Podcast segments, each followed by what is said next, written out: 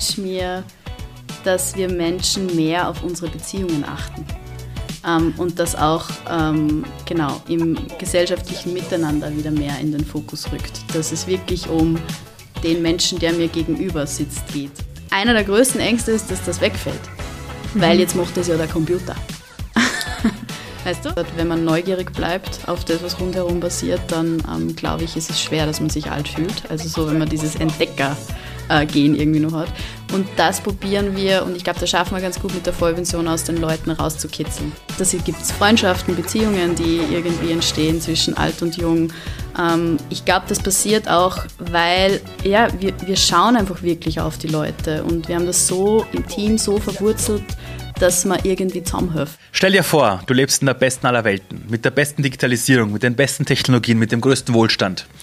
Aber dir fällt auf, dass die Ältesten unserer Generation, die Menschen, die die Weisheit haben, die die Erfahrung haben, einfach nicht mehr Teil der Gesellschaft sind. Und stell dir vor, du willst was dagegen tun und gründest ein Generationencafé. Heute bekannt als Vollpension, ist dieses Unternehmen eine der größten Inspirationen für alle Menschen, die sagen, es ist möglich, das Soziale zu verbinden mit dem Business. Und Hannah Lux ist die Geschäftsführerin und eine der Co-Founderinnen. Und genau um sie geht es heute in der Folge der Ali Malocci Show. Diesmal wieder unterstützt von Google, weil Google und die Ali Malocci Show sich zusammengetan haben und gesagt haben, wir wollen etwas machen zum Thema Frauen im Bereich Tech und Leadership. Und auch heute ist mein Co-Host wieder die Österreich-Geschäftsführerin Christine Antlanger-Winter und gemeinsam haben wir Hannah Lux interviewt, wie es denn ist, in dieser Welt der Digitalisierung und der Möglichkeit, etwas zu tun, das die Generationen wieder zusammenbringt. Und vor allem, was können diese Generationen voneinander lernen? Und wie ist es eigentlich so, wenn du eine Idee hast, sie in die Welt bringst und dir denkst, hey, daraus könnte echt was werden? Viel Spaß mit der Folge. Ab wann ist man alt?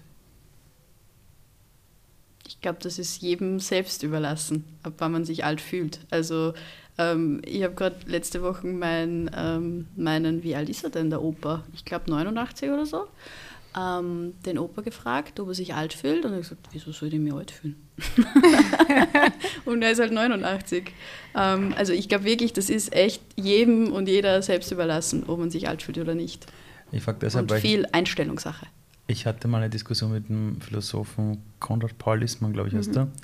Da war so die Frage im Raum, ab wann fühlt man sich alt? Mhm. Und er sagt, wenn ein Mensch das Gefühl hat, das Coolste liegt noch vor ihm im Leben, dann fühlt man sich jung. Wenn man aber das Gefühl hat, da kommt nichts mehr, mhm. fühlt man sich alt. Jetzt die Menschen, mit denen ihr arbeitet, mhm. Vollpension, haben die eher das Gefühl, das Coolste liegt noch vor ihnen? Ich glaube, das ist unterschiedlich. Ähm, also ich finde es wahnsinnig, mir ist jetzt gerade noch das Wort Neugier gekommen. Ich glaube, das hat, wenn man neugierig bleibt auf das, was rundherum passiert, dann ähm, glaube ich, ist es schwer, dass man sich alt fühlt. Also so, wenn man dieses Entdecker äh, gehen irgendwie noch hat. Und das probieren wir, und ich glaube, das schaffen wir ganz gut mit der Vollpension aus den Leuten rauszukitzeln. Also da gibt es viele Situationen, wo die schon auch ein bisschen ins kalte Wasser springen müssen ähm, und wo man ganz schön gefordert ist, weil man halt zum ersten Mal Dinge tut, zum ersten Mal mit Menschen spricht, die man vorher noch nie gesehen hat. Und ähm, also ich glaube, da gibt es bei den meisten einen Prozess, ähm, dass sie sich über die Arbeit in der Vollpension vielleicht sogar jünger fühlen. Ja, müsste ich sie mal, mhm. müsste ich sie mal fragen. Das mhm. find, ich finde das immer schwierig, über die Alten zu sprechen, weil die können nie selber sprechen. Ähm, aber das würde ich jetzt mal vermuten.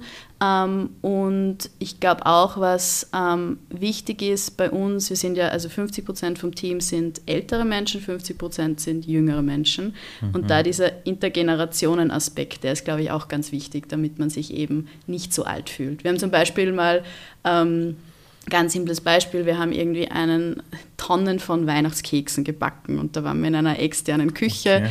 ähm, und da waren nur die ähm, Seniorinnen quasi unter sich und keine Jungen dabei, wie es bei uns normalerweise mhm. im Lokal ist.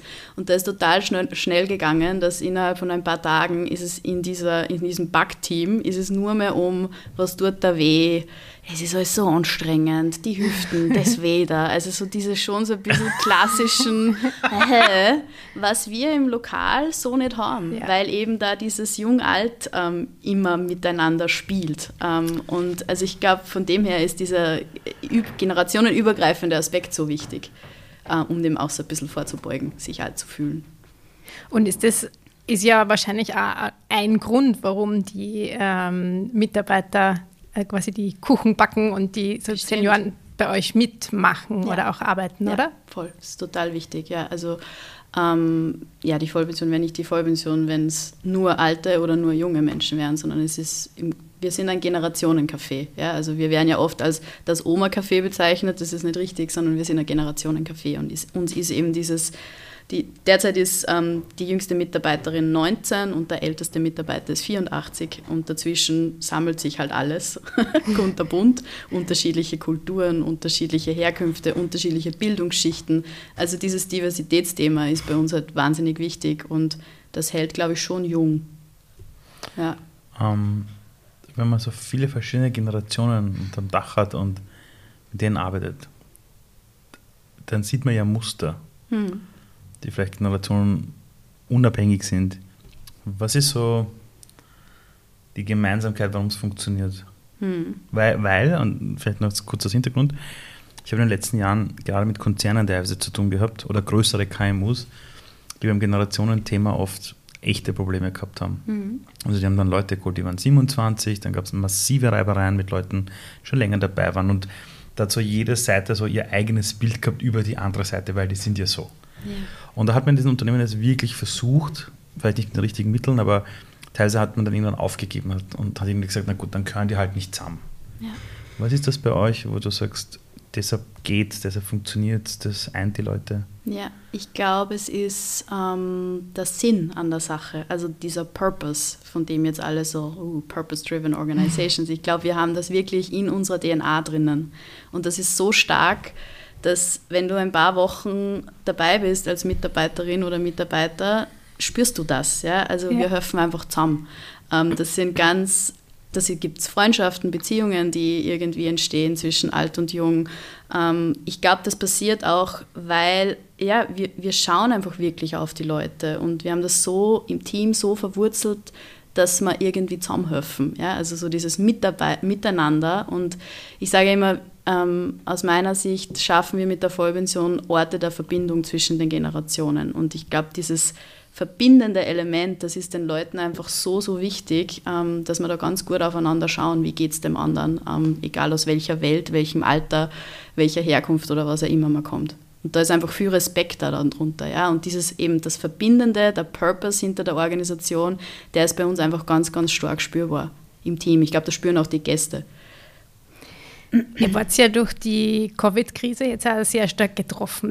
Mhm. Wie ist es durch die große Range sozusagen an Alter und Generationen und Hintergründen, wie ist mit dieser Veränderung äh, umgegangen worden? Was hat das gemacht mit dem ganzen Team? Ja, voll. Also wir haben ja ähm, genau so als Organisation ähm, den vollen Jackpot quasi ähm, äh, gezogen. Äh, Gastronomie, Tourismus in der Stadt bam, ja, check, äh, schwerst getroffen von Corona. Ähm, wir haben vier Monate vorher einen zweiten Standort aufgesperrt, mitten im ersten Bezirk, wo quasi sämtliches an irgendwie Ersparten reingeflossen ist. Ähm, und das heißt, unsere liquiden Mittel waren jetzt auch nicht unbedingt die großen gefüllten Lager. Ähm, und wir haben halt eben ähm, ja, 50 Prozent unserer Mitarbeiterinnen, und es waren damals 50 Leute, waren eben Seniorinnen und Senioren, die zur Risikozielgruppe gehören von Corona. Ähm, das heißt, da haben wir auch nochmal ein fettes Check gehabt. Mhm. Und die meisten von denen leben alleine. Ja? Also es gibt ja einen Grund, wieso die Menschen zu uns in die Vollpension kommen und sich bei uns bewerben. Das ist sehr, sehr oft dieses Isolationsthema. Ich will rauskommen oder ich muss rauskommen, weil ich merke, mir fällt die Decken auf dem Schädel. Ja. Ähm, oder eben, da gibt es dann Themen mit Depression und so weiter, ähm, wo die Leute einfach wirklich merken, ich muss jetzt was tun, weil sonst wird es eng irgendwie und aber schon auch den finanziellen Aspekt. Ja. Also viele, gerade von den Älteren, viele von denen sind wirklich auf den Zuverdienst angewiesen. Und wir haben dann, deswegen erzähle ich es auch, wir haben dann recht schnell gemerkt, hoppla, ähm, wir kriegen keine staatlichen Hilfen für die ähm, beschäftigten Seniorinnen, also keine Kurzarbeit zum Beispiel, weil die eben schon in Pension sind, beziehungsweise der Großteil von ihnen nur geringfügig beschäftigt ist. Mhm. Ähm, und deswegen war von uns dann recht schnell ähm, so wirklich der Fokus auf, okay, wir müssen es als Organisation schaffen, äh, die Arbeitsplätze für die Seniorinnen zu erhalten, vor allem von denen, wo wir wissen, sie brauchen den Zuverdienst. Ja. Ähm, sie sind wirklich darauf angewiesen, weil sonst gibt es irgendwelche Räumungsklagen und so weiter und so fort. Also da gibt es dann wirklich Armutsverhältnisse einfach. Ähm, und das hat auch im Team einen voll schönen Prozess irgendwie ähm, aufgemacht, weil wir das sehr transparent irgendwie kommuniziert haben ähm, mit den ähm, eigentlich mit jedem einzelnen mhm. Mitarbeiter. Mhm. Das, glaube ich, haben wir echt ganz gut hinbekommen. Ähm, und da war es dann schnell, okay, wer braucht den Zuverdienst wirklich und oder wer, brauch, wer braucht den Zuverdienst, wer braucht Hilfe, um einkaufen zu gehen oder so. Und haben da so ein Buddy-System auf der einen Seite geschaffen, wo halt alt die Jungen für die Alten einkaufen gegangen sind, die das braucht haben, wo wir geschaut haben, dass zweimal in der Woche jemand mit einer älteren Person oder auch umgekehrt mit den Jüngeren telefoniert, dass wir gut in Kontakt bleiben, ähm, weil es eben diese Isolationsthemen auch gegeben hat und eben auch ähm, es ganz klar war, ist, okay, wer braucht wirklich jetzt die Kohle und wo müssen wir schauen, dass wir niemanden den Stich lassen. Und von dem her hat das auf der einen Seite jetzt ähm, fürs Team, glaube ich, schon nochmal ähm, ja, viel, viel Miteinander und irgendwie so eine Dynamik von eben genau diese Kultur wir sind miteinander verbunden und wir lassen uns nicht hängen, ähm, auch ausgelöst. Das war voll schön. Und ähm, was spannend ist, es sind auf einmal Dinge umgesetzt worden. Ähm, wir kennen das alle in Organisationen. Man will Veränderung und Transformation und irgendwie rennt man halt mit dem Kopf gegen die Wand, weil sich so vermeintlich das ganze System und jeder Beteiligte dagegen wehrt. Und auf einmal ähm, sind Dinge halt passiert, weil es halt notwendig war. Ja? also ähm, diesen Schritt in Richtung Digitalisierung, den wir gegangen waren, wir haben vorher bei jedem, wirklich jedem Mini-Digitalisierungsschritt und wenn es nur darum geht, ein, keine Ahnung, ich logge mich jetzt ein und schreibe immer Stundenlisten per Hand, da hatten wir früher Probleme. Und jetzt auf einmal ist es so, dass die Oldies von zu Hause aus Backkurse geben mit dem Tablet und das für sie ganz selbstverständlich ist, dass sie sich einloggen und per Google Hangout zusammenschalten. Das heißt jetzt nicht mehr Google Hangout, Google Meet, Entschuldigung. Ähm, zusammen muss ich aufpassen. Sehr gut gebrieft, sehr gut gebrieft. Muss ich aufpassen, sonst kriege ich einen am Deckel. Ähm, Genau, und das ist, es war halt notwendig, ja. Und wir, es war uns als Team, glaube ich, ist uns sehr schnell bewusst, man, hey, wir haben jetzt echt ein Problem. und wenn jetzt nicht jeder ein Stück über seinen Schatten springt oder ihren Schatten springt, dann war es das mit der Vollpension. Und da war einfach ganz viel, ähm, ja, schon auch Liebe für die Organisation und für eben diesen Purpose sichtbar. Und auf einmal haben sich Dinge, konnten sich Dinge verändern, die vorher halt irgendwie schwieriger waren. Voll. Und wir sind ja Social Business. Ähm, also für uns, wir haben wirklich so, das Ziel ist, dass wir unsere sozialen Ziele genauso erreichen wie unsere wirtschaftlichen Ziele. Mhm. Das ist zum Beispiel 50 Prozent unserer Mitarbeiterinnen sind Seniorinnen ähm, oder Senioren. Das ist so eins dieser sozialen Ziele, mhm. was man in der Mitarbeiterstruktur ja. gut sieht. Ähm, und wirtschaftliche Ziele ganz normal, irgendwelche Umsatzziele, Kostenziele, was auch immer. Ähm, und da gibt es schon natürlich immer wieder ein Spannungsfeld zwischen diesen Welten. Ähm, und das war in der Krise jetzt eine fette Herausforderung, ähm, wie du, wenn quasi der finanzielle Druck so enorm hoch ist, du auf der anderen Seite aber auch den sozialen Druck hast, weil wir sehen, Leute, die irgendwie spielsüchtig waren und über die Arbeit in der Vollpension da rausgekommen sind und jetzt auf einmal wieder zum Spielen anfangen, ja, mhm. Online-Gambling und so der ganze Blödsinn. Ähm, das heißt, es war fetter Druck von beiden Seiten irgendwie und das hat aber witzigerweise, es hat unsere Intention nochmal geschärft. Ja, also es war einfach, was passiert ist, ist so Druck, du, du, du, du, du und am Ende ist rausgekommen, wir unser Ziel ist, Arbeitsplätze, gute Arbeitsplätze für Seniorinnen und Senioren zu schaffen, mhm. die generationenübergreifend arbeiten, um diese Leute eben wieder zu inkludieren, ihnen eine Bühne zu geben ähm, und genau in die Mitte der Gesellschaft zu bringen und eben einen Zuverdienst zu schaffen. Und das, das ist echt im letzten Jahr einfach noch viel stärker geworden und ich glaube auch für das ganze Team viel spürbarer geworden, als es vorher war. War keine Zeit mehr jetzt für Larifari. ich wollte mich gerade sagen, das ja. hört sich nach einem sehr intensiven Programm an. Mhm. Wie, wie schafft man es da als, als Führungskraft oder als jemand in der Geschäftsführung, ähm, bei diesem Druck äh, trotzdem für sich selbst die Klarheit zu haben, äh, nicht irgendwie sich zu verlieren, weil da sind ja dann so viele Baustellen auf einmal und dann auch noch zu erfahren, da gibt es gar keine, quasi keine finanzielle Unterstützung ja. wegen der Mitarbeiterstruktur. Ähm, wie geht man mit sowas um? Es hat geheißen, ich darf ganz ehrlich sein, gell? ich bin ein großer ja, ja. Freund von äh, Ehrlichkeit, weil ich glaube, das braucht es viel mehr. Ähm, ich konnte damit nicht umgehen. Also alleine hätte ich das letzte Jahr, also hätte die Organisation das nicht überlebt und wäre ich jetzt wahrscheinlich auch nicht da und es würde mir gut gehen, so in, in wie es mir jetzt gerade geht. Ähm, ich habe ein riesengroßes Glück, dass ich ähm, zwei Mitgründerinnen habe, äh, den Moritz und die Julia ähm, die einfach ja, wir gehen halt wirklich durch dick und dünn. Das hat das letzte Jahr irgendwie gezeigt und wir gehen wirklich in die Tiefe und setzen uns auch mit unseren ja, wirklichen Schwächen auch auseinander. Und also mir hat es letztes Jahr im Mai oder so echt den Stecker gezogen. also ich glaube, es war sowas wie ein Burnout. Ähm, und ich habe das dann auch angesprochen bei uns im Gründerteam und ähm, es war für mich echt eine schwierige Zeit. Und da war es dann ganz klar, dass die zwei einfach mehr reinsteigen und dass es eine Aufgabenverteilung gibt, ähm, wo genau Themen von mir weggekommen sind, die mir einfach massiv gestresst haben. Ähm, also ich glaube, wie man damit umgeht, ähm, für mich ist die Antwort Teamwork und ähm, loszulassen, zu vertrauen und ähm, ja, da wirklich ähm, als Team das, das anzugehen und nicht zu glauben, ich, ich, ich muss jetzt und kann jetzt alles alleine schaffen ist auch ein bisschen ein Größenwahn, wenn man ganz ehrlich ist. Definitiv, ja. kann man so sagen. Aber es, es, hat dieses Vertrauen, oder? Dass man äh, einander vertraut im Team. Ähm, ganz eine wichtige Säule. Also für mich war das echt ein Wahnsinn, also persönlich einfach auch ein wahnsinnig schmerzvoller und am Ende jetzt aber unglaublich schöner Prozess, wie wir da durchgegangen sind. Ähm, als Team, als Gründerteam, aber dann auch als erweitertes Team mit den anderen. Glaubst du eigentlich, wenn du älter wärst, also du wärst jetzt schon 64 gewesen mhm. äh, du wärst in der Position gewesen, wärst du gelassen damit umgegangen? Wahrscheinlich. Also ich beobachte das schon bei mir, dass ich immer gelassener werde. Ähm, und man halt irgendwie auch, also bei mir ist es irgendwie mehr Vertrauen auch bekommt, dass die Dinge dann eh so sich auch regeln. Ja? Also natürlich passiert jetzt nichts von selbst und wir sind alle irgendwie äh, backen an und geben Gas und geben unser Bestes. Aber es gibt dann schon immer noch so einen, so einen Funken von, ich weiß nicht, das klingt jetzt sehr esoterisch, so meine ich es gar nicht, aber so ein bisschen der Lebensfluss, ähm, wo einfach Dinge dann auch sich ineinander fügen, die, genau, man muss es dann manchmal auch einfach nur zulassen. Ja, Urvertrauen wieder ja, zuzulassen. Genau, genau. Ähm, wir wollen über digitale Transformation auch sprechen. Mhm. Ihr habt während dieser Zeit etwas komplett Neues entwickelt. Ihr seid irgendwie drauf gekommen, okay, vielleicht wäre das Online-Ding gar nicht so schlecht. Mhm. Kannst du es kurz beschreiben, welche Sache ihr da entwickelt habt und wie es dazu gekommen ist? Ja. Ähm, wir haben, also zugesperrt haben wir letztes Jahr am 13. März, I will never forget.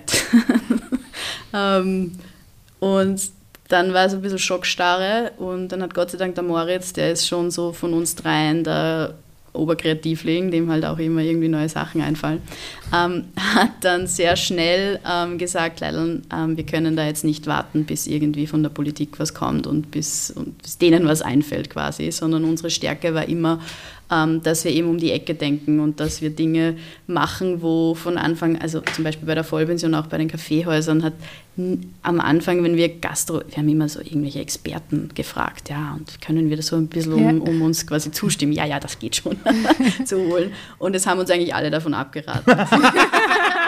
so that failed. Das ist um, ähm, so gut. so that failed, weil das schaffst du halt Total. nie, wirtschaftlich geht sich das halt nie aus. Ja? Ähm, irgendwie ist es trotzdem gegangen. Wir hatten jetzt keine Bilderbuchkarriere, was unsere Bilanz angeht wahrscheinlich, aber wir leben noch und es ist ein Kaffeehaus, das voll ist, das auf TripAdvisor unter den besten Kaffeehäusern Wiens ist. Also es hat irgendwie funktioniert. Ja? Und das, glaube ich, war immer unsere Stärke. Und der Moritz hat das sehr schnell dann in dieser fetten Krise ähm, einfach auch so bei uns dreien auf den Tisch gelegt und gesagt, Leila, lasst uns auf das besinnen, was uns immer angetrieben hat, nämlich unsere Kreativität. Ja? Ähm, und dann haben wir, und ich habe dann gesagt, erst ich habe keine Kreativität, ja? ich bin in Schockstarre, die Angst kommt mir aus den Ohrwascheln raus, ich weiß nicht, wie ich gerade kreativ sein soll. Und dann haben wir ähm, unterschiedliche Menschen eingeladen, ähm, die irgendwie, ja, die mal aus dem Freundeskreis, Bekanntenkreis, wo wir wussten, wir haben schon gewusst, irgendwas muss, irgendwas muss es mit dem Internet sein, weil recht viel konnte man damals nicht machen. Ähm, also so Digitalisierungsmenschen, Online-Marketing-Leute und so weiter. Und haben mehrere, mehrere ähm, ja, Online- Meets quasi ähm, veranstaltet, auch ein facilitierter Prozess, ähm, wo wir quasi zum Brainstorming eingeladen haben. Was kann die Vollpension ähm, tun? Wie können wir? Es war uns recht schnell klar, dass es nicht nach ein paar Wochen vorbei sein wird. Was können wir tun, um eben die Arbeitsplätze unserer Seniorinnen zu sichern und um ähm, genau die, die Firma irgendwie dadurch zu tragen. Ähm, und dann sind im Wesentlichen zwei Projekte draus geworden. Das eine war das Crowdfunding. Ähm, wir waren, glaube ich, so einer der ersten äh, Unternehmen in Wien, die, oder Gastro-Unternehmen vor allem in Wien, die, ähm, wir haben, glaube ich, am 1. April, also zwei Wochen nach Lockdown-Start, ähm, ein Crowdfunding gestartet. Mhm ähm, und unser Ziel war 40.000 Euro, mhm. weil wir uns gedacht haben, naja, so, so lange wird es dann auch nicht dauern. Ähm, eingesammelt haben wir dann 140.000 Euro. Ich habe auch wow. mitgemacht. Danke, alle. Ja, ja, ich war das. Ja. Nein, Spaß. Die 100.000 nein, nein. Ähm, Wahnsinn, 140.000. Ja, voll. Und das äh, war dann tatsächlich auch notwendig, weil halt die staatlichen Hilfen so lange gebraucht haben, bis da das erste Geld angekommen ist.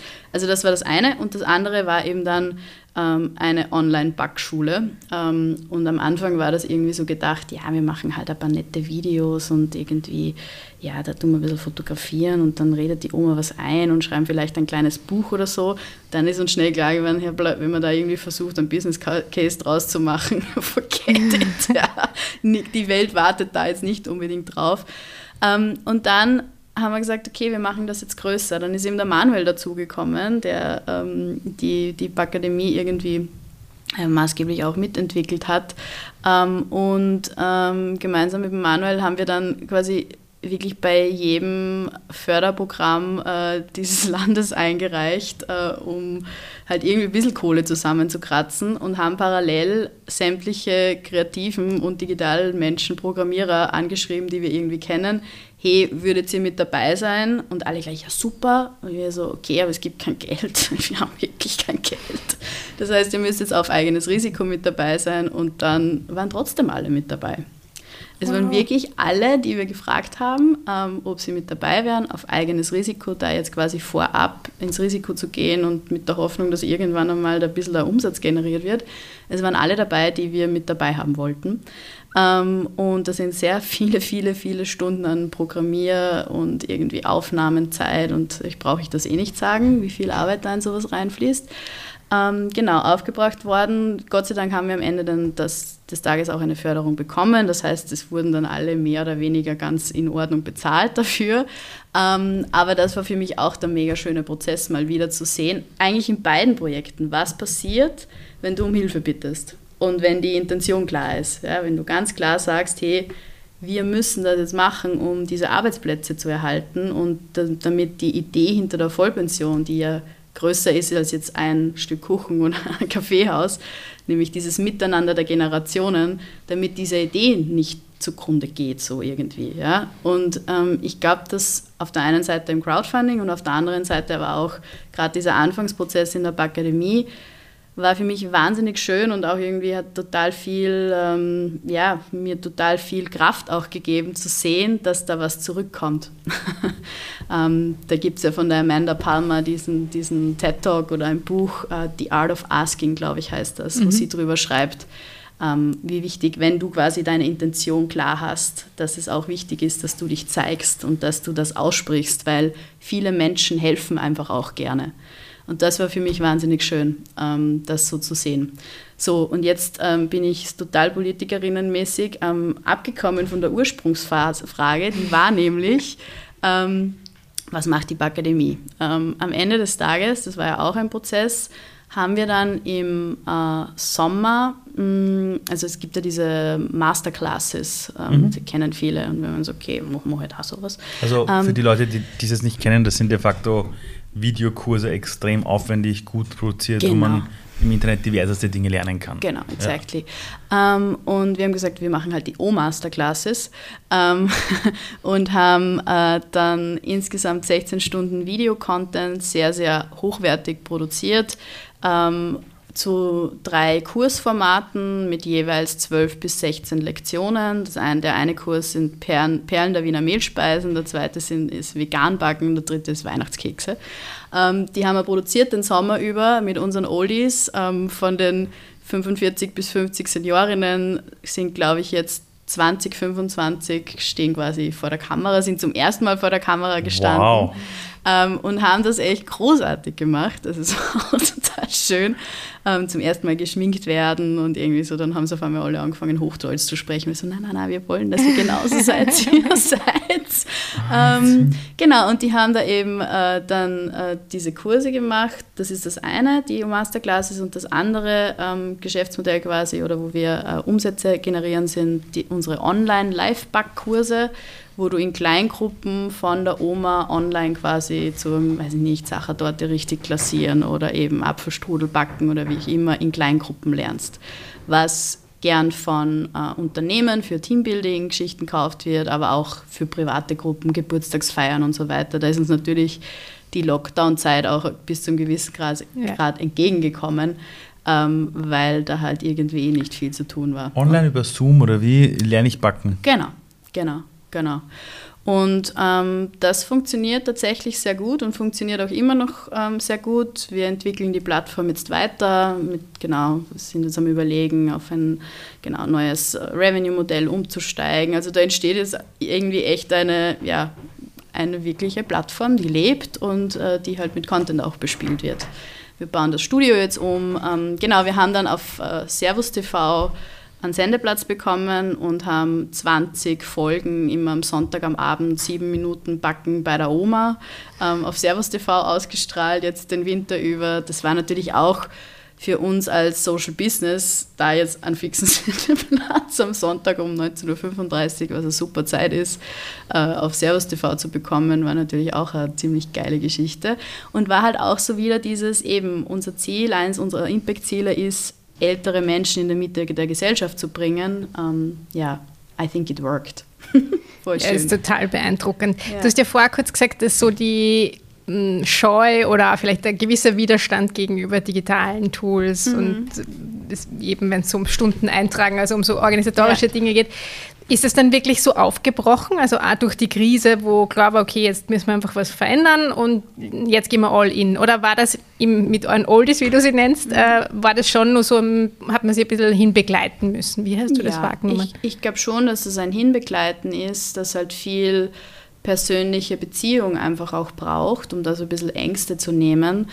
Aber am Ende des Tages, ich weiß nicht, also keine Ahnung, ich würde mir niemals trauen, mich da hinzustellen und mich da filmen zu lassen und da, einen Kurs einfach mal zu geben. Die machen das. Die Leute sind dann immer überrascht. Ich denke mir so, naja, ich weiß nicht, aber die haben 70, 80 Jahre Lebenserfahrung, ähm, die haben schon andere Themen irgendwie ähm, abgespielt und irgendwie andere Herausforderungen gemeistert. Wieso sollten die das jetzt nicht können? Ja, also ich glaube, es braucht da auch von, wenn wir sagen, uns Jüngeren, die jetzt da so ein bisschen die Treiber sind in der Digitalisierung, mhm. auch ein bisschen mehr Demut und ein bisschen mehr Achtung vor dem, was diese, gerade diese Generation jetzt unserer Großeltern, was die schon für Veränderungen durchgemacht haben. Ja, da geht es dann vielleicht um teilweise Übersetzungsarbeit und da geht es um eine Sprache zu finden, die auch verstanden wird, weil teilweise verstehen wir es ja selber nicht, also ich zumindest mhm. nicht. ähm, aber ich glaube, dass da schon sehr viel Bereitschaft auch da ist. Aber das haben eh wir auch gesprochen ja, damals, dass ich glaube, es braucht halt einfach die, die übersetzen, ja. ähm, dass, dass es am, Ende, andere, am anderen Ende auch genommen werden kann. Du hast vorhin gesagt, als diese Umstellung ging von Stunden Aufschreiben vom Zettel mhm. rüber zu das Digitalmachen. Ja gab es halt ein paar Widerstände. Woher glaubst du, kommen diese Widerstände? Weil das ist eigentlich nur eine Kleinigkeit. Du machst den mhm. Computer auf, gibst halt die Zahlen in ein Excel-Dokument ein. Mhm. Aber trotzdem ist es ja manchmal für einige Leute so, pff, wozu du das Ganze? Woher kommt das, glaubst ja. du? Da war echt ein spannender Moment, nämlich genau zu dem, wo mir einiges klar geworden ist. Ich glaube, also bei uns war der Prozess damals so, Du füllst deine Stundenliste aus und am Monatsende gehst du zu deiner Vorgesetzten oder zu deinem Vorgesetzten und dann unterschreibt der und du unterschreibst die Stundenliste, wie das halt ist. Ja? Und meistens trinkt man dann einen Kaffee miteinander oder redet halt ein bisschen. Und das waren so diese Momente, wo einfach wirklich ein One-to-One, One-on-One stattgefunden hat. Und wir sind dann drauf gekommen, ähm, dass einer der größten Ängste ist, dass das wegfällt. Mhm. Weil jetzt macht das ja der Computer. Weißt du? Also ich glaube, dieses, das ist halt, das sehen wir halt wirklich in der Arbeit mit den Oldies, das sind so ganz einfache ja. äh, Themen, die dann rauskommen, die, glaube ich, aber uns alle betreffen als Menschen. Ja? Wir haben Angst, dass der persönliche Kontakt verloren oder weniger wird und dass die Emotion weniger wird dadurch. Ähm, das heißt, man muss dann quasi künstlich Räume schaffen, ähm, wo eben diese Gespräche stattfinden und wo es eben trotzdem einmal im Monat die fünf Minuten gibt, wo ich nur für dich da bin und du nur für mich da bist. Ähm, und Spannend. da braucht es aber jetzt vielleicht nicht die Stundenliste dazu, dazu sondern vielleicht schaffen wir es einfach mhm. so. Also das war für mich echt ein, ein spannender, spannender Moment. Das äh, finde ich unglaublich äh, wirklich interessant, oder? Auch. Weil es gar nicht um die Technologie eigentlich Na. geht, sondern Null. die Angst ist von Na. ganz woanders gekommen. Ja. Weil meine Hypothese wäre so ein bisschen gewesen, wenn ich äh, meine Eltern und Schwiegereltern ja. anschaue und mit den Enkelkindern, und auch mein äh, über 80-jähriger Schwiegervater jetzt ein Smartphone hat mhm. und äh, es liebt, wenn wir ihm auch direkt die Fotos schicken und nicht nur ah, seiner ja, Frau. Ja. Wo ich immer dachte, ich glaube, wenn der Mehrwert klar ist, also wenn, wenn auch einer jetzt am Papier älteren Person sozusagen mhm. klar ist, was, was sie persönlich davon hat, sei es jetzt Fotos oder eben die Backkurse, wenn, wenn einfach die Außenrahmenbedingungen so sind, dass es dann mit der notwendigen an der Hand nehmen Sicher auch. Eigentlich ja. die Akzeptanz äh, auch wesentlich höher ist, als, okay, was ist jetzt der Mehrwert Zwischenstunden ja. aufschreiben und in den Computer reinschreiben, kann ich es nicht trotzdem noch mit der Hand machen. Aber ja. total interessant, wie du gesagt hast. Also ich glaube, das ist sicherlich auch ein Aspekt. Ja? Natürlich muss man den Leuten erklären und man muss verstehen, warum macht das jetzt Sinn. Ja? Ähm, aber ich glaube, das was das ist relativ leicht abzubauen, quasi dieses, diese Hemmung da. Ähm, ich glaube, schwieriger wird es eben dann, wenn es um diese, genau, die Angst geht vor, oh Gott, ich verliere da jetzt irgendwie den Kontakt oder ich kriege nicht mehr so viel an, an Gesprächszeit. Und das ist halt bei uns einfach in der Organisation ein großes Thema, weil für nicht für alle, aber für, für einige der Seniorinnen, die bei uns arbeiten, ist die Vollpension sicherlich eine Art Lebensmittelpunkt geworden. Ja? Und da will ich diesen, diesen One-on-One, -on -One, was teilweise schwierig ist im täglichen Geschäft, wenn es einfach 300 mhm. Gäste zum Versorgen geht am Tag. Wie war denn das, als ihr denen gesagt habt, wir machen jetzt Videos und die werden dann im Internet verkauft oder mhm. diese Kurse werden verkauft? Ja. War das für alle irgendwie so, aha, sowas funktioniert oder war das für die das Normalste auf der Welt? Na, es war, die meisten haben gesagt, das ist so Schatz. das ist, weil wollten da Geld verdienen, also weil, ein Blödsinn. Weil ja. die konnten sich ja noch nicht vorstellen, dass jemand Natürlich im Internet nicht. Geld bezahlt, ja. dass er ihnen zuschaut, ja. wie sie gerade backen und es dir erklären. Das war ja, also es war ja nicht nur für die Seniorinnen so, das war ja für uns auch so. Ja, ich finde das so ein, das kennt sie sicher auch, wenn so der Prozess von du hast eine Idee oder einer im Team hat eine Idee und hat dann vielleicht ein Bild dazu. Ähm, und wie übersetzt du dieses Bild dann so, dass die anderen da irgendwie auf den Zug mit aufspringen mhm. können? Ich finde, das ist mega schwierig, ja. Und halt auch, glaube ich, einer der Killer von Innovation, wenn dir das nicht gelingt. Mhm. wenn du nicht schaffst, dieses Bild, das du irgendwie da als Vision vor dir hast, so zu übersetzen und aufs Papier zu bringen, mhm. dass die anderen auch ein Bild dazu haben können, dann wird es halt schwierig. Und das war sicherlich, ähm, das war schon eine gescheite Herausforderung, aber ich glaube, da ist uns auch die Zeit entgegengekommen. Es war halt allen auch richtig Fahrt.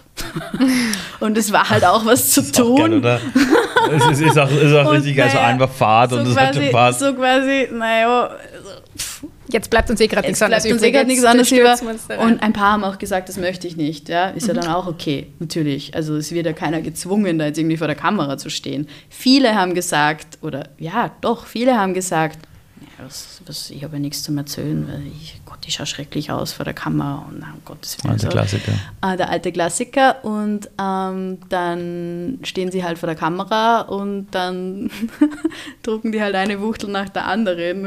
Uns hat es teilweise ja selbst, wir waren teilweise selbst extrem überrascht, ja, was da irgendwie rausgekommen ist aus ihnen. Ähm, was mich dabei interessiert ist, ähm, wenn man so ein Projekt angeht, ich meine, setzt man da einfach irgendwie auf Hoffnung und sagt dann bei so einer Transformationsgeschichte, wir setzen jetzt alles auf diese Karte und hoffen wir, dass es gut geht? Oder hat in eurem Führungsteam irgendwie jeder in einer Vorbildrolle sich hingestellt und gesagt, ich glaube dran, wir leben das vor, wir gehen den Weg? Oder war da so ganz viel so, oh, was ist, wenn das keiner kauft? Dann ist auch das ja. letzte Pulver verschossen. Ich glaube, die Ängste sind auch wichtig für Innovationsprozesse, weil die zeigen dir, die Angst zeigt dir ja immer auch, wo du hinschauen solltest. Ja, also es ist ja jetzt nicht so, dass mhm. man jetzt irgendwie total komische Ängste haben, sondern so, okay, was ist denn, wenn das jetzt keiner kauft? dann haben wir vielleicht echt ein Problem, weil da ist jetzt echt viel Geld reingeflossen. Okay, dann muss man halt schauen, wie stelle ich mich ähm, genau so auf, äh, dass das Risiko halt minimiert wird. Ja? Ähm, also ich glaube, die Ängste sind wichtig. Ich glaube, es ist auch nicht gut zu sagen, wir sind jetzt alle da voll dahinter und jeder, der zweifelt, der kann gleich gehen oder so. Ähm, ich glaube, das ist der falsche Zugang zu Innovation und zu vor allem nachhaltigen dieses Wort kann ich schon immer hören, aber einfach ähm, wirklich Projekten, die auch funktionieren sollen. Ähm, äh, und ich glaube, wir wechseln uns da im Führungsteam ganz gut ab. Also ich habe oft das Gefühl, so wenn bei dem einen Zweifel kommen, dann sind die anderen so, nein, nein, nein, nein, nein, schau mal, man kann das ja auch so sehen und super. Und dann hat ja. die andere wieder Hoffnung. und dann kann die Person dann so, oh Gott, oh Gott, jetzt kann ich nicht mehr nah und hat mit der falschen Person geredet oder so. Und dann kommen da die Zweifel und dann steht der andere wieder auf und sagt, nein, nein, nein, komm, das schaffen wir und das, das wird funktionieren. Also ich glaube, wir haben da einfach auch in der, im Team ein, ein ganz gute, gesunde Dynamik ähm, auch entwickelt und so ein bisschen ein Radar entwickelt, schon für Risiken und für mhm. Ängste, aber auch eins, hey, ähm, wir halten die Energie quasi gegenseitig hoch. Wenn einer nicht mehr kann, dann stehen die anderen halt auf, so ungefähr. Ja. Mhm. Das heißt, dass diese Transformation eigentlich eine, ein Spiel der Psychologie ist. Ja, schon. Toll. Glaube ich schon.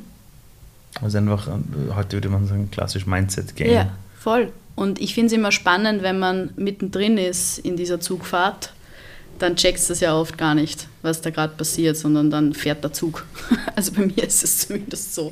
Das ist vielleicht auch ein Ziel, wo ich gern hinkommen möchte, ja, da bewusster zu werden auf diesem Weg der Transformation. Ah, wo stehe ich denn gerade und was passiert denn da gerade? Ah, und jetzt kommt die Angst, woher kommt die Angst? Also das finde ich ja auch wahnsinnig spannend und da, das wäre für mich ein Ziel als Unternehmerin, da einfach bewusster in solche Prozesse reinzugehen. Letztes Jahr war das, ähm, ich weiß nicht, ich glaube, das war vielleicht auch, also ich wüsste nicht, wie das anders gegangen wäre, weil da war einfach viel Angst da. Ja? Also wir waren einfach hopp oder drop, so, das war halt die Situation, in der das Unternehmen war. Ähm, aber ja, das ist sicherlich ähm, ein Spiel der Psychologie. Voll. mhm. Ihr habt ja mit eurer, mit der Vollpension und mit dem ganzen Weg, den ihr jetzt gemacht mhm. habt, äh, einen total wichtigen und, und auch sichtbaren Impuls ähm, gesetzt. Also ich kenne total viele Leute eben in Wien und Österreich, die euch irgendwie schon mal gehört haben oder schon mal dort waren und die das äh, die meisten sind auch unglaublich äh, verliebt in die Idee ja, und finden es toll. Und das ist ja ein ganz großes Problem unserer Gesellschaft, das ja. ihr mit eurem Unternehmen ja. mal gelöst habt. Siehst du jetzt, wenn du die aus, dem, aus deiner reinen Unternehmensrolle in der Vollpension rausnimmst, siehst du Hoffnung, dass, dass daraus auch mehr entstehen kann? Oder brauchen wir mehr Vollpensionen? Oder äh, wie, wie siehst du das, dass man, das, dass man da wirklich an, äh, gesellschaftlich was verändern kann? Ja, also ich habe schon Hoffnung. Ich glaube, sonst könnte ich die Arbeit auch nicht machen, wenn ich die Hoffnung nicht hätte. Manchmal vergeht sie mir eh mal kurz, aber dann kommt der andere und sagt, komm Hanna, jetzt haben wir wieder Hoffnung. ähm, ähm, ich glaube schon, dass ich glaube, Corona war da vielleicht auch oder ist da vielleicht auch ein gar nicht mal so schlechter ähm, quasi Partner in Crime, mhm. weil uns das als Gesellschaft halt schon auch krass vor die Augen geführt mhm. hat, ähm, wie wir mit unseren Älteren quasi umgehen als Gesellschaft. Ja? Und dass das ganz schnell passiert, dass die so quasi ein bisschen an den Rand geschoben werden und ähm, hä, wollen wir so mit den Älteren umgehen? Das kann ja irgendwie jetzt auch nicht das Ziel mhm. sein. Ähm, und also ich sehe einfach auch, dass wahnsinnig viel Interesse besteht. Ähm, auf der einen Seite fragen Leute an, ob sie unser Modell quasi in ihre Stadt bringen können und wie wir da kooperieren können über Franchise oder Lizenzen oder mhm. was auch immer. Also das sehe ich. Und ich sehe aber auch ganz viele in anderen Bereichen, ja, also ähm, Wohnprojekte, wo es um Generationenwohnen geht. Ähm, also da gibt es einfach ganz viele Dinge. Ich glaube, ich glaube, ja, doch, ich glaube, dass wir Menschen sehen, immer stärker sehen, vielleicht uns das Corona auch nochmal krass gezeigt hat, dass ein, zu einem gesunden Leben, nämlich psychisch und physisch gesund, dass da schon, dass wir das Generationenthema nicht auslassen können. Ja? Mhm. Dass ähm, es kleinen Kindern gut tut, mit älteren Menschen in Kontakt zu sein und älteren Menschen es gut tut, mit kleinen Kindern in Kontakt zu sein. Und am Ende des Tages tut uns Menschen das gut, wenn, wenn wir sehen, dass wir in Verbindung mit anderen sind. Und wenn ich nur in meiner Blase bleibe, ähm, das ist jetzt ein voll politisches Thema, aber jetzt auf die Generationen bezogen, nur in meiner quasi Generation mich irgendwie rumschlag und überhaupt keinen Outreach mehr habe zu Kindern oder zu Älteren. Mhm ähm, dann wird es halt auch einfach ja. fad. Und das, also ich glaube, das erfüllt einen einfach auch nicht. Und von dem her habe ich schon Hoffnung, dass das ähm, dass vielleicht auch als ja, parallele Entwicklung zu, Entwicklung zu einer immer stärkeren Digitalisierung sehnen wir Menschen uns, glaube ich, auch nach dieser echten Verbindung. Mhm. Und vielleicht mhm. ist das was, was damit einhergeht. Das wäre meine Hoffnung. Es gibt immer diesen Satz, wie holen wir die Leute ab? Wie mhm. nehmen wir die Älteren mit?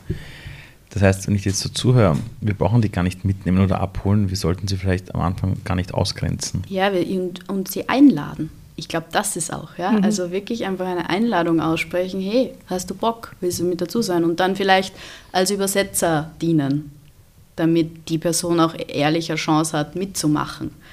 Ähm, aber ich glaube, so eben, wenn, dann werden irgendwie groß künstlich irgendwelche Programme geschaffen, um die zu inkludieren. Ich glaube, es wird wenn wir uns auf die Beziehungen zu den einzelnen Menschen fokussieren würden. Ich, da ist ganz viel Lust am Mitgestalten und am Lernen da. Das ist einfach meine Erfahrung, die ich ähm, in den letzten Jahren mit den Leuten gemacht habe. Und das sind natürlich nur ein Tropfen auf dem heißen Stein und das ja. sind wieder bestimmte Leute, die sich bei uns bewerben, das ist alles klar. Aber ähm, ich habe da schon großes Vertrauen in Ältere und auch Jüngere, dass wenn man die Leute einlädt, dass viele auch die Einladung annehmen würden. Ich muss an, an dich denken, Ali. Du arbeitest ja so viel mit, äh, mit Jugendlichen eigentlich zusammen. Ist dir dabei schon mal, also ist es ein Thema irgendwie, das, das Generationenthema oder wie man sich um seine Großeltern, älteren Menschen mhm. kümmert? Das ist, das ist interessant. Ähm, das ist wirklich sehr unterschiedlich. Also du merkst zum Beispiel, dass es manchmal so Orte gibt, da werde ich hingeholt und dann heißt es so, naja, da haben wir Jugendliche, die glauben nicht an sich. Mhm. Und dann kommst du dahin, schaust das Ganze an und ich habe eine Sache gelernt in meinem Leben, ich, ich muss nie mit einem Jugendlichen arbeiten, sondern immer mit den Eltern. Also immer wenn es heißt, die sind nicht motiviert, die wollen nicht, wie auch immer. Und dann merkst du, gut, in diesem Haushalt von dem Kind fehlt irgendetwas. Ja. Die Leute reden nicht mit dem Kind, die sind alle so im Stress und und und. Und das Kind geht einfach unter, fühlt sich nicht gesehen. Und dann ist eine meiner Aufgaben oft, einfach zu schauen, wo ist eine Bezugsperson für dieses Kind. Eine Person, das ist ganz wichtig, die bedingungslos an dieses Kind glaubt. Und in 99 Prozent sind es die Großeltern. Mhm. Spannend, ja. Es ist unfassbar. Und dort, wo diese Beziehung funktioniert, zwischen den Großeltern und dem Enkel. Meistens sind es die Omas, ja, aber sehr oft auch die Opas, muss man auch sagen. Dort, wo diese Bindung da ist, braucht man sich de facto um ein Kind keine Sorgen machen. Weil das Kind hat zumindest irgendwo das Gefühl, ich werde trotzdem gesehen.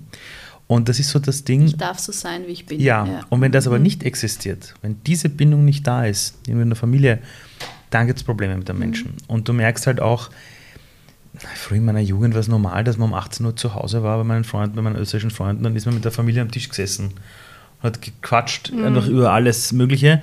Und das fehlt halt den Leuten heute. Und das merkst du sehr oft. Und ich habe während Corona gemerkt, dass ganz viele Jugendliche, die dann plötzlich halt übers Handy mit der Oma gesprochen haben, damit es nicht einsam ist, mir einfach erzählt haben, das war so super, mit denen zu reden weil es einfach etwas ganz anderes mal war. Und ja, das merke ich schon. Also dort in den Haushalten oder bei den Kindern, die diesen Bezug noch haben zu den älteren Menschen, du merkst witzigerweise, dass die Kinder, also die Jüngsten, können mit den Ältesten viel besser als die Jüngsten und die Ältesten mit denen in der Mitte. Weil die in der Mitte rennen rum und wollen ja. Leben erschaffen, leisten, Performance bringen. Und die anderen draußen sind noch irgendwie so, um was geht es im Leben wirklich? Ja. Und das ist so mhm. meine Beobachtung, die ich witzigerweise eigentlich überall gemacht habe, in jedem Bundesland, in Deutschland genauso. Und ich glaube, das ist das, was eigentlich, glaube ich, global wirklich bei diesem Generationenthema einfach da ist. Toll. Ja, diese Beziehungsebene, die du auch angesprochen hast. Ja. Mhm. Schön, voll schön. Ähm, ich habe eine Sache, ähm, die mich schon sehr interessiert. Wenn man so etwas aufbaut wie die Vollpension und alle sagen, funktioniert eh nicht, also Gastro-Experten. Und dann geht man her und sagt so, ja, und wir, und, und, und wir haben das vor und das ist der Purpose und wirtschaftlich auch. Ich meine, das ist ja ein ziemlicher Kraftakt. Warum hast du dir das angetan? Ich weiß schon, dass es ein Team ist, das es gegründet hat, aber warum tut man das? Ich meine, du könntest ja, ja. mit deinen Möglichkeiten, mit den Netzwerken auch woanders hingehen und mehr verdienen, dann ein bisschen Geld spenden in was Gemeinnütziges, ja. Warum macht man sowas? Ja, die Frage beschäftigt mich gerade voll. also ich finde, das ist auch, wenn man selber gründet, ähm, und die Frage kommt man halt irgendwann dann nicht herum, nämlich wirklich da tiefer zu gehen, warum tue ich das ja. ähm, und das verändert sich auch. Ähm, mhm. Also ich glaube, am Anfang war es wirklich schon eine Art Getriebenheit, auch fast schon. Ich wollte unbedingt helfen. Ich wollte unbedingt irgendwie helfen. Ja? Da komme ich jetzt drauf. Das sind ja auch andere Projekte, die ich vorher irgendwie gegründet habe. Da war immer so dieser sehr starke soziale Aspekt. Ähm, da komme ich jetzt drauf, das war vielleicht nicht ganz ehrlich, ja, weil eigentlich durch das Helfen, dass ich jemandem anderen helfe, muss ich vielleicht bestimmte Aspekte meiner Psyche mir nicht so genau anschauen. also so ein bisschen die eigenen dunklen Löcher stopfen. Ähm, das, ich glaube, das war tatsächlich, das ist eine ziemlich harte Erkenntnis, äh, die man über sich selber hat. Mit der habe ich jetzt auch ganz schön lange gehadert. Aber ich glaube, das war am Anfang meine Grundmotivation. Es ist keine so gute Motivation, um was zu gründen, weil das ist eigentlich der direkte Weg ins Burnout. Mhm. ähm, und dann irgendwann hat sich verändert, wie ich gemerkt habe, ähm, wie ich meine eigene Selbstwirksamkeit gespürt habe und gespürt habe, hoppla, das funktioniert echt, wenn ich eine Idee habe, dann und mir den und den dazu hole und irgendwie das und das mache und dann noch irgendwie eine Farbe drüber gebe und das Ganze irgendwie ein Wording dazu und dann auf einmal ist ein Projekt da, wow, ich habe das gemacht. Ähm, also es ist einfach ein wahnsinnig kreativer und erdender und lebendiger Prozess, so das und auch eine wunderschöne Erkenntnis über sich selbst, ich kann selbst wirken, so. Ähm, und ich glaube, das ist, das ist es jetzt, ja, für mich. Also so diese, dies, so zu sehen, ähm, ja, ich, ich kann wirklich einen, eine Veränderung bewirken. Und wenn es nur bei einer Person ist, so in einer Minute am Tag, who cares? Dann ist diese eine Person, für diese eine Minute am Tag es dir besser. Und wenn ich dazu einen Beitrag geleistet habe, I mean, was will ich denn sonst so? Ähm, und dann ist es schon auch eine gute Schule, glaube ich. Also ich bin sicherlich auch ein ähm, Mensch, ich will es halt schon wissen. ich will es irgendwie wissen, was geht da in mir an Prozessen ab, was, wie hängt die Welt zusammen, was, also ich, seitdem ich denken kann, mache ich mir Gedanken drüber, wie, keine Ahnung, Politik und Wirtschaft und Soziales und wie hängt das alles zusammen und wie können wir einfach irgendwie als Menschen mit unserer Umwelt und Mitwelt ähm, besser miteinander sein. Ähm, und da ist dieses Selbergründen einfach auch eine wahnsinnig gute Schule, wo man wahnsinnig viel lernt zu genau dieser Frage. Die treibt mich sicherlich auch. Hat das jetzt irgendwie die Frage beantwortet? Ja, ja. In diesem Prozess, was hast du am meisten gelernt, von mm. dem du mm. dir denkst, hey, also das hat mir keiner in meiner Jugend gesagt, dass das im Leben auch zu lernen gilt, zum Beispiel. Ich weiß nicht, gab es irgendwas in den letzten Jahren, wo du sagst, wow, mhm. da habe ich jetzt das Leben gleich mal ein größeres Stück mehr verstanden? Boah, das ist eine gute Frage. Ähm, keine Ahnung, ich, ich so, es kommt jetzt aus dem Bauch heraus. Ja. Ähm, ist meistens eh das Gescheiteste. Ähm, ich glaube, es ist das Vertrauen. Also wirklich dieses Vertrauen in mich selbst, meine Fähigkeiten und aber auch in das Vertrauen, dass zum richtigen Zeitpunkt die richtigen Menschen auch kommen, mit denen man gemeinsam dann was weiterbringt, was man alleine nicht geschafft hätte. So. Also irgendwas hat es mit Vertrauen zu tun. Das ist irgendwie, ich habe da jetzt keine klare Antwort auf die Frage, aber irgendwas mit Vertrauen ist es. Dass man so sagt, Oder alles so. wird gut. Hm, vielleicht, ja. Das ist ein bisschen, klingt ein bisschen sehr naiv, aber ähm, Naivität ist ja auch gar nicht nur schlecht.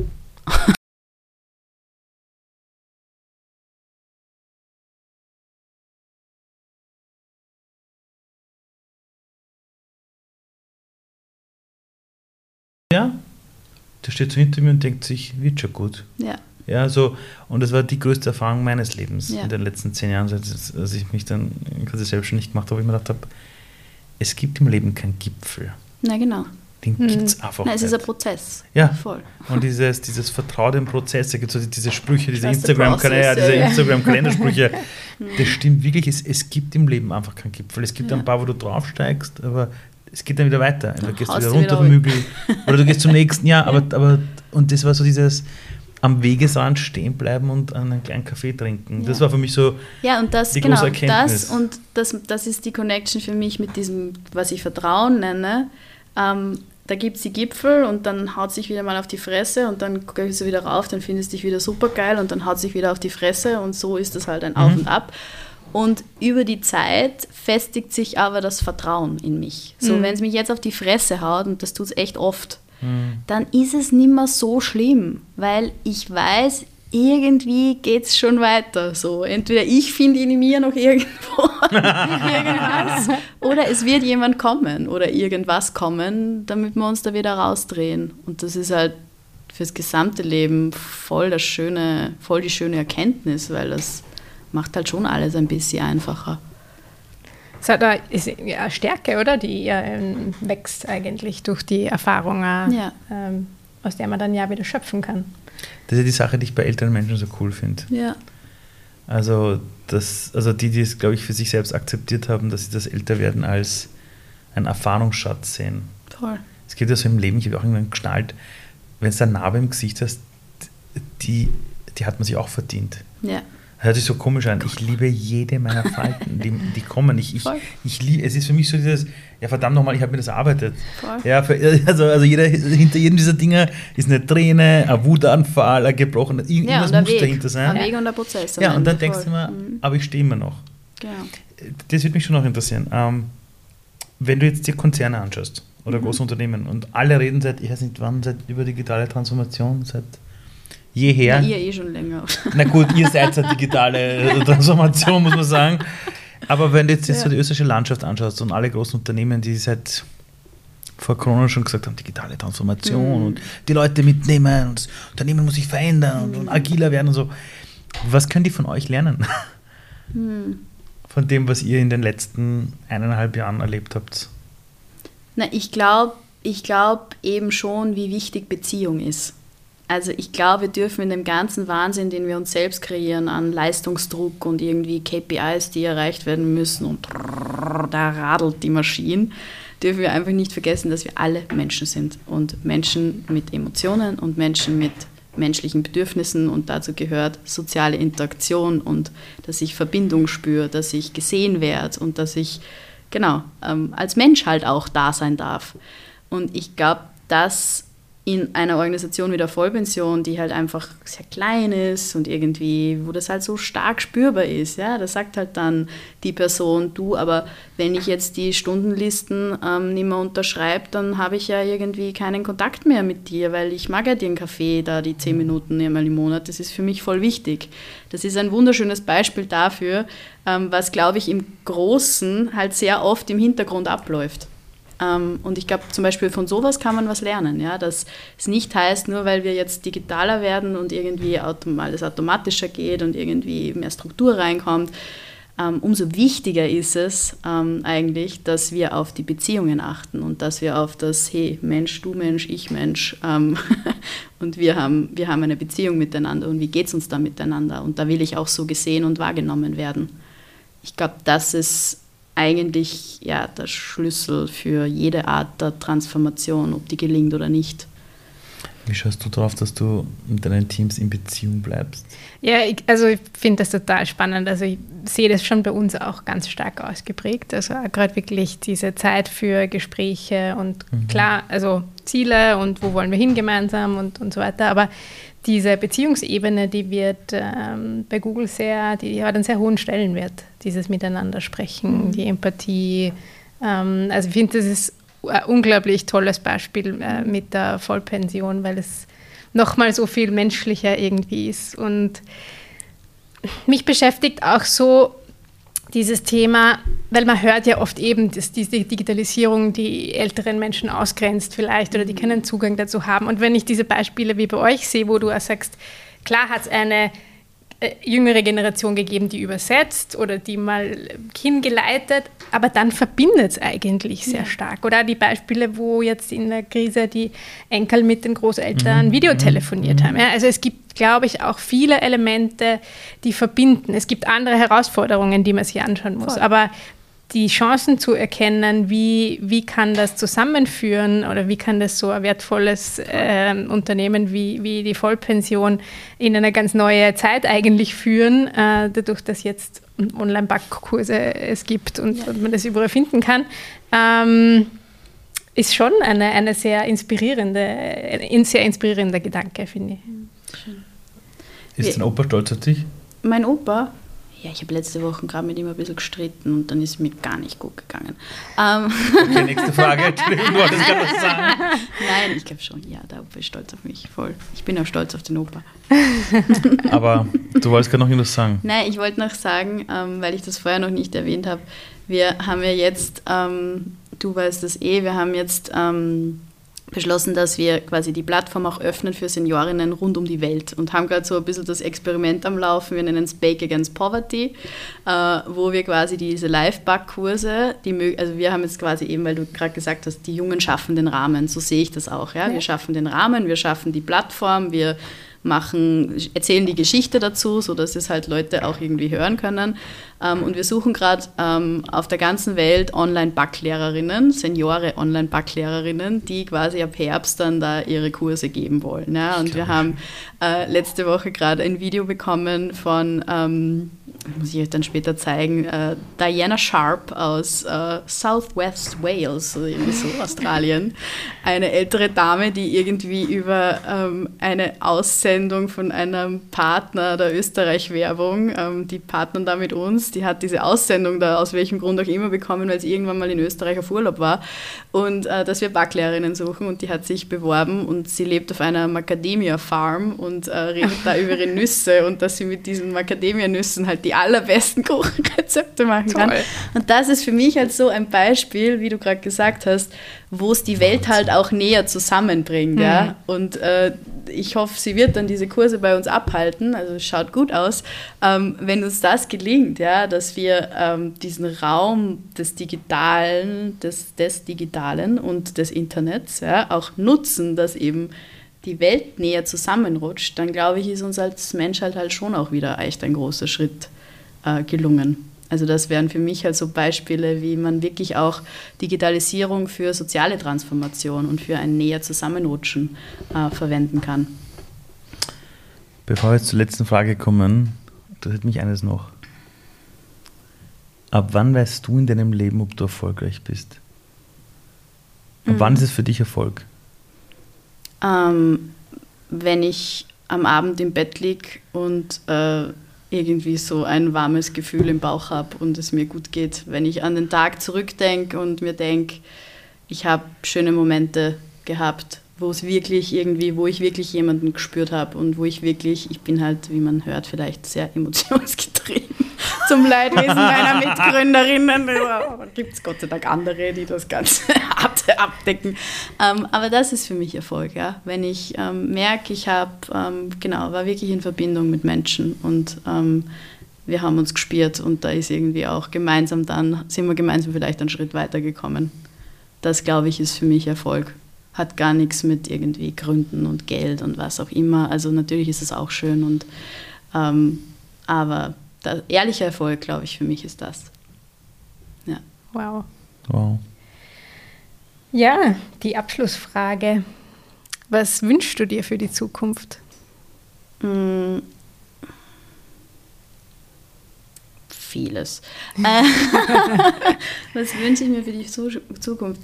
Ähm, ich wünsche mir, ähm, um jetzt im Kontext dieses Gesprächs zu bleiben, ich wünsche mir, dass wir Menschen mehr auf unsere Beziehungen achten.